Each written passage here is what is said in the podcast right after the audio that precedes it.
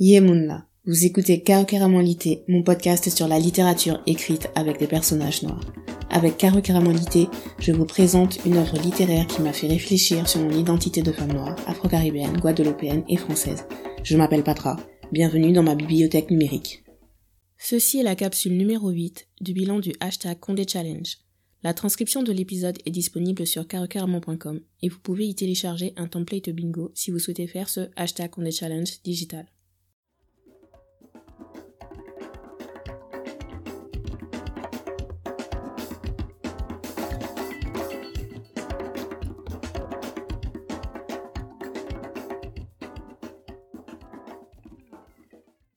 Les derniers rois mages. Dans une île des Antilles, une famille vénère un ancêtre qui fut roi d'un pays africain.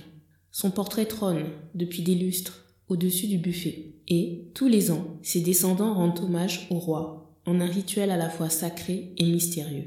Pour tout dire, les descendants de l'étrange souverain vivent en perpétuant, comme ils peuvent, les traditions dont ils ont hérité, la fidélité au rite, la fierté et l'orgueil d'avoir du sang royal.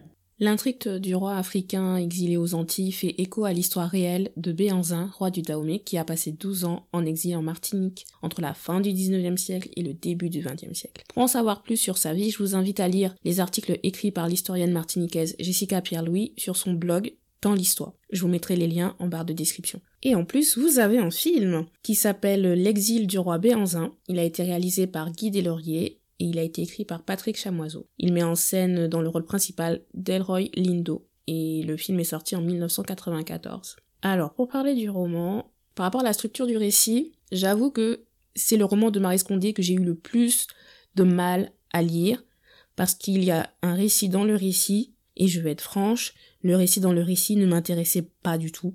Il y avait plein d'allers-retours dans le temps, et je ne voyais pas toujours les transitions, donc c'était compliqué pour moi. Ceci étant dit, c'est un roman à lire parce que il met en scène une quête identitaire Afrique, Caraïbes, Amérique du Nord. De mémoire, c'est le seul roman où Marie Scondé va aussi loin dans l'analyse de l'histoire des Noirs américains descendants d'esclaves. Et c'est aussi le premier roman où le personnage antillais est face au dilemme de retourner aux Antilles ou de rester aux États-Unis. Donc bon, euh, c'est mini spoiler, mais je vous dis pas s'il fait le choix ou pas, mais en tout cas, la question se pose. C'est un personnage qui n'est pas tourné vers l'Europe. Et pour moi, c'est à partir de ce roman que la Guadeloupe n'est plus le port d'attache dans la littérature de Marie Scondé. Certes, la Guadeloupe reste au centre de la représentation du monde, mais les personnages, maintenant, arrivent à s'en éloigner volontairement et n'y retournent pas forcément.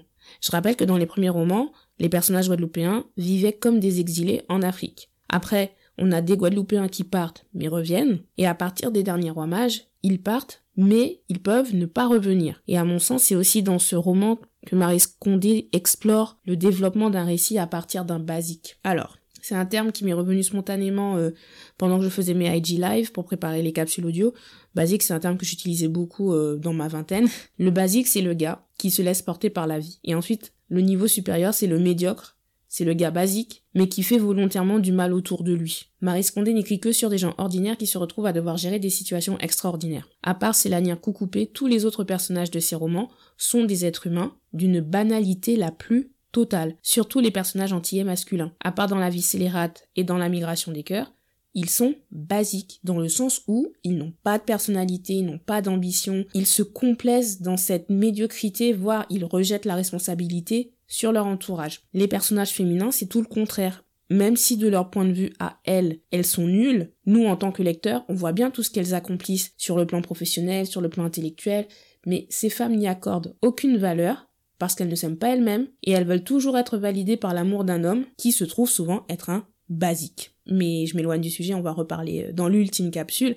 Donc oui, euh, avec les derniers rois mages, on a vraiment cette première tentative de mettre un personnage ordinaire en lumière en lui donnant des origines extraordinaires. Et c'est ce que je retiens du roman. C'est une représentation d'une quête identitaire où l'Afrique n'est plus la solution. Pour moi, Marie Scondé casse ici le mythe d'un retour sur le continent africain comme la solution pour régler nos interrogations identitaires. Elle montre que les Noirs déportés aux Amériques ont planté leurs racines et maintenant le défi de savoir comment s'appuyer dessus pour s'élever. Les racines sont suffisamment fortes pour qu'on puisse grandir sans avoir besoin de chercher la validation des autres, ni sans avoir à s'excuser d'exister. Mais cette conclusion, j'ai réussi à la verbaliser uniquement la semaine dernière, alors que j'ai dû finir de lire le livre euh, peut-être au mois d'avril, mars-avril. Alors ce qui s'est passé, je vous explique. Hein. L'épisode va être un peu long, mais c'est pour vous expliquer. Je revenais d'un concert, donc j'ai eu le dernier bus, il était euh, genre minuit et demi. Le bus est bondé, bien évidemment, donc j'étais debout et j'ai dû m'accrocher à une barre. Et je ne sais pas ce que le chauffeur avait ce soir-là, mais il conduisait vraiment vite. À un moment, il a freiné tellement brusquement que je suis tombée sur un gars qui était assis. Il avait son masque, il faisait sombre, donc moi je dirais, il devait avoir entre 25 et 30 ans. Mais en tout cas, c'était pas, c'était pas un tonton quoi. Hein.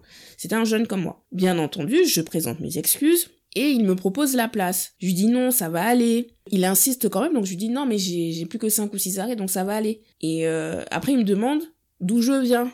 Et tout de suite, il me dit, est-ce que je suis comorienne? Je lui dis non. Ceci dit, on me demande souvent si je suis comorienne. Mais bon, je sais pas, moi. donc, je lui dis non. Et il me fait, ah, tu viens des Antilles. Je dis oui. Il me dit Guadeloupe ou Martinique. Je lui dis Martinique. Bon, désolé. Quand je suis face à un inconnu, quand on me demande d'où je viens, je réponds toujours Martinique ou Guyane je, donne le moins d'informations possible, on sait jamais les gens. Donc il laisse passer quelques secondes, et il revient à la charge et il me dit Mais tu n'as pas des ancêtres du Sénégal, des Comores euh Et dans ma tête, à ce moment-là, je souffle fort. Et je lui dis Non, je n'en ai aucune idée.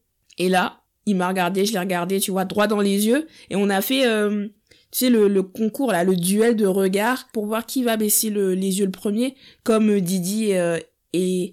C'est Elijah, je crois le gars dans The Four, il y a le gif qui passe souvent là. Tu vois, on se regarde droit dans les yeux, il y en a pas un qui cligne des yeux. Et finalement, il finit par dire euh, ah bah oui. Mais tu vois, genre le, le bah oui euh, un peu condescendant, tu vois. Moi, je sais pas, je sais pas d'où je viens. Il ne m'a plus parlé, mais de toute façon, à partir de là, moi, j'avais déjà décidé que j'allais plus lui répondre. Mais euh, voilà, et je vous donne cette anecdote là pourquoi? Parce qu'on est en 2021 et je pense que quand un noir dit je viens de Guadeloupe ou je viens de Martinique ou je viens de Guyane, il n'y a pas besoin de chercher plus loin en fait. Nos racines sont là, point. On n'est pas responsable des choix des ancêtres. Maintenant, nous, nous sommes là. On ne va pas se torturer éternellement en se disant je ne sais pas d'où je viens, je ne sais pas qui je suis. Moi, je sais d'où je viens. Je viens de Guadeloupe. Il se trouve que mes ancêtres africains ont été déportés. C'est injuste, mais j'ai pas besoin de dire plus. Si je dois rentrer chez moi, moi, chez moi, c'est la Guadeloupe et nulle part ailleurs. Et si un jour je décide de m'installer dans un pays étranger, je sais que je porte la Guadeloupe en moi. Honnêtement, cette question identitaire, c'est réglé pour moi. Ceci étant dit, je peux comprendre que des gens soient encore en crise identitaire par rapport à ça, mais, mais je leur souhaite sincèrement de trouver l'apaisement. La vie est trop courte pour se laisser définir par un passé qu'on ne contrôle pas et sur lequel on ne peut pas revenir de toute façon. Donc voilà, c'était la petite anecdote personnelle. J'aurais dû faire un hashtag storytime. En tout cas, le titre hashtag s'impose de lui-même. C'est le générique du film L'exil du roi Béanzin. La chanson s'appelle Aïd Géré et elle est interprétée par Jocelyne Berroir. Est-ce que je vous fais l'affront de vous rappeler qui est Reine Jocelyne Berroir Bon, peut-être qu'il y a des gens qui vont écouter ce podcast et qui n'ont jamais entendu parler de Cassav. Je vous juge, sachez-le. Mais bon, au moins si vous êtes sur Karakéraman, vous allez découvrir Cassav. Donc c'est déjà ça. Vous faites l'effort, c'est bien. Donc je mettrai en barre de description le lien vers mon Focus Caraïbes où je parle en fait euh, de l'héritage de Cassav, enfin comment moi je lis euh, leur héritage. Retrouvez le titre dans ma playlist Spotify, je vous mets le lien en barre de description. On se retrouve dans le prochain épisode pour parler du roman La colonie du Nouveau Monde. Merci d'avoir écouté cet épisode. Pour soutenir le podcast, vous pouvez lui donner 5 étoiles sur la plateforme de streaming où vous l'écoutez. Pour suivre l'actualité de Caro abonnez-vous à la newsletter et vous pouvez me suivre sur Instagram et Twitter pour plus de chroniques littéraires, cinéma et musique, vous pouvez visiter caroqueramon.com. Tous les liens sont dans la barre de description. Rendez-vous à la prochaine page numérique de Caro Lité. On se voit à Dindon de Soleil, Quimbéred.